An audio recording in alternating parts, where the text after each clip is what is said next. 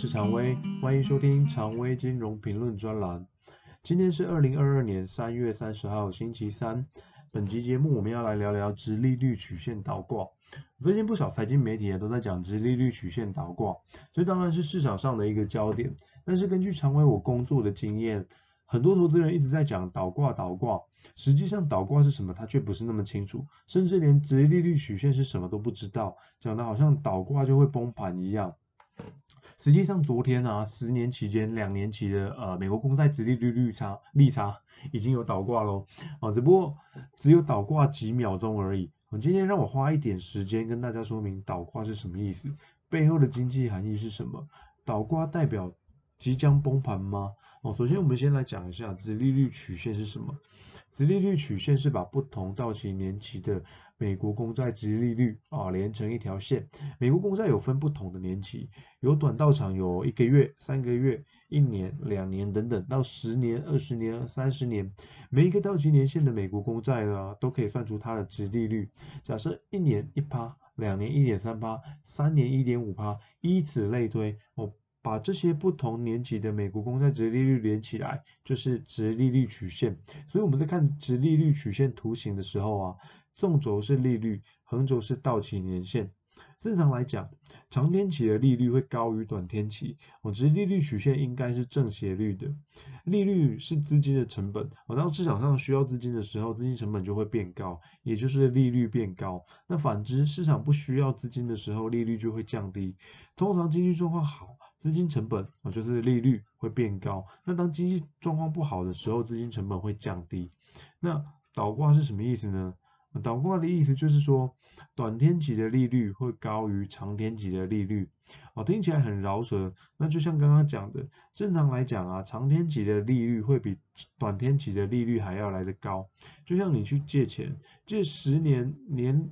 借十年的年利率要付五趴，借一年的年利率只有三趴。正常情况下，就像刚刚我讲的那样，天期越长的利率会比较高。那倒挂呢，刚好反过来，短天期的利率高过长天期，也就是不正常的状况。短天期的债券值利率反映的是短期的一个货币政策，那长天期反映的是货币政策还有经济的前景。那反映的呃部分呢，经济前景占的比重比较高。像现在啊，联储会要升息，三月才刚开始升印嘛，两年期公债值利率就从半年前的零点二八 percent 飙到现在二点三四 percent，涨幅是好几倍在涨。那十年期的公债值利率呢，半年前在一点五趴，现在二点四趴，其实涨幅跟两年期来比是差非常非常多的。一般我们在看公债值利率的时候啊。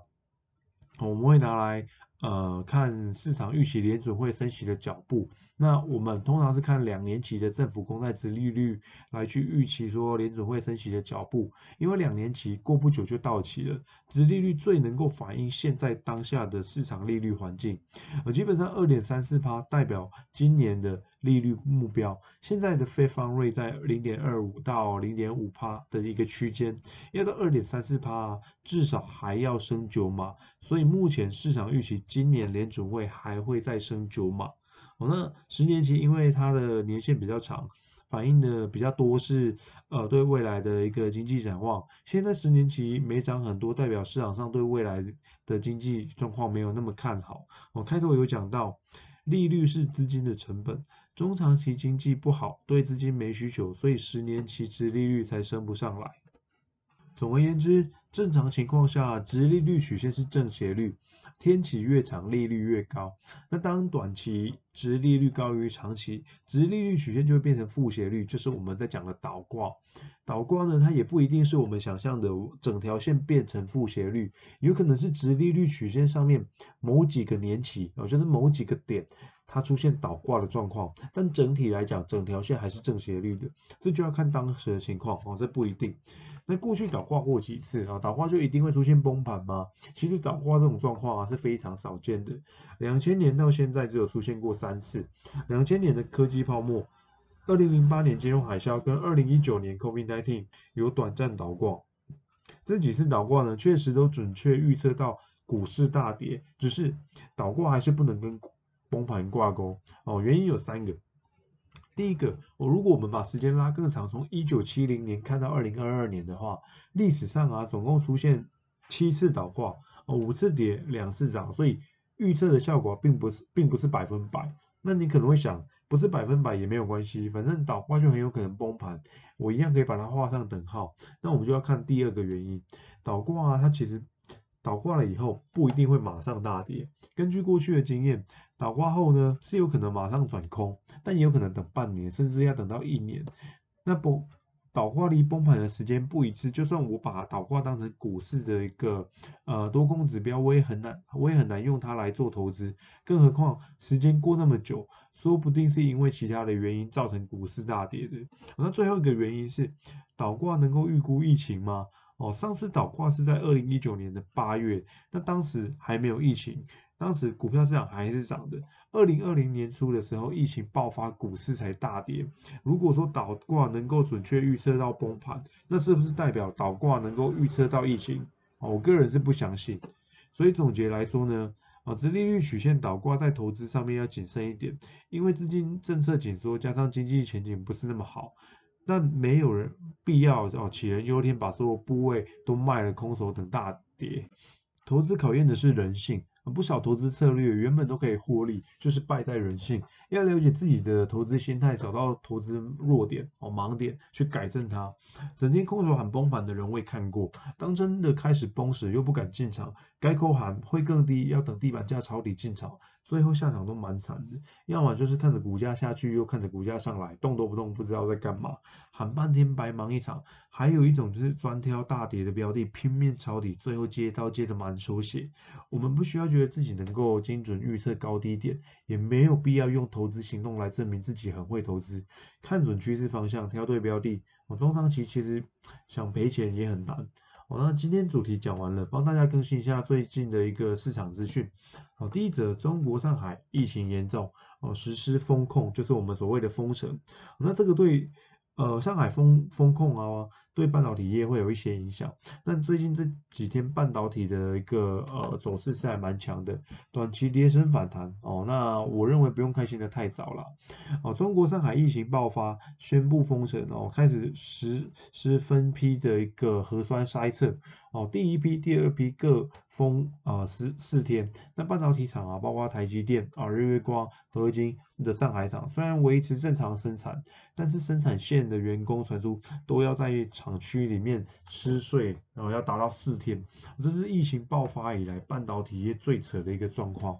不过后来这些半导体大厂有纷纷对这个封厂，啊，这纷纷对封城做了一个回复。半呃台积电它回应说，啊整体的产线都不受影响，投资人可以放心。那合金呢也说上海厂的人员跟着呃生产啊跟安排都没有问题，不过出货可能会有一些些影响。那第二则是虾皮退出印度市场，哦，东海集团 C 旗下的电商平台虾皮，这个礼拜一宣布要退出，呃，在印度的一个电商业务，这是虾皮退出法国市场以后另外一个撤出决定。虾皮在二十八号的公司内部会议里面宣布啊，突然要退出印度，决定在三月二十九号就马上终止在印度的当地业务，让当地的员工相当错愕。之前印度政府宣布下架。多款中国相关的 App，其中有一款呢，就是 C 集集团旗下业游戏业务 Garena 所发行的手游《我要活下去》Free Fire。这个禁令啊，让集团损失超过一百五十亿美元。内部人士说，虾皮退出印度电商市场，跟上面我讲的这个游戏禁令是没有关系的。东东海集团他也宣，他也表示说，退出理由啊，是因为面对全球市场的不确定性，他决定关闭东南亚的业务。退出印度市场。那最后一则呢，是我最近看到的，呃，看到的一篇报道。哦，半导体的下一步就靠载板。哦，技术进步啊，半导体的技术进步总有极限。小小晶片的效能就会达到物理极限了。如果一片晶片的效能到达极限，那要如何突破？很简单，哦，合在一起变两片，团结力量大，两片的运算速度绝对比一片快。所以如何连接就是关键。那这个关键呢，就是 ABF 载板。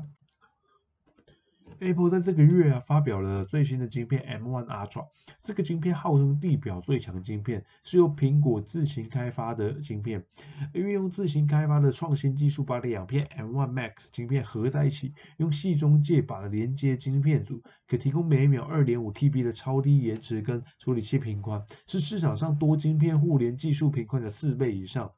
那关键在哪里？关键就在载板，载板属于半导体封装制成的一环啊。半导体微缩技，半导体的微缩技术已经快要达到物理的极限，要靠先进封装技术才能再进一步提高性能。